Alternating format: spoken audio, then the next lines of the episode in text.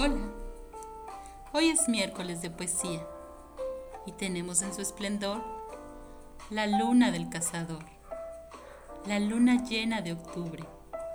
Compartimos de Jaime Sabines, La luna.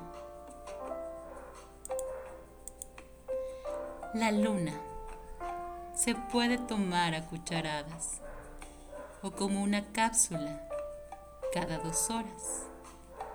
Es buena como hipnótico y sedante y también alivia a los que se han intoxicado de filosofía.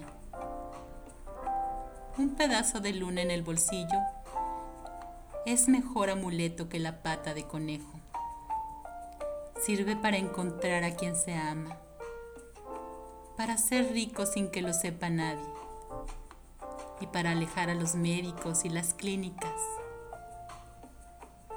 Se puede dar de postre a los niños cuando no se han dormido y unas gotas de luna en los ojos de los ancianos ayudan a bien morir. Pon una hoja tierna de la luna debajo de tu almohada y mirarás lo que quieras ver. Lleva siempre un frasquito del aire de la luna para cuando te ahogues.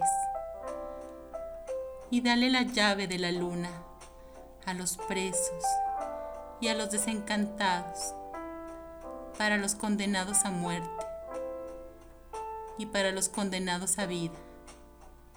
No hay mejor estimulante que la luna, en dosis precisas y controladas.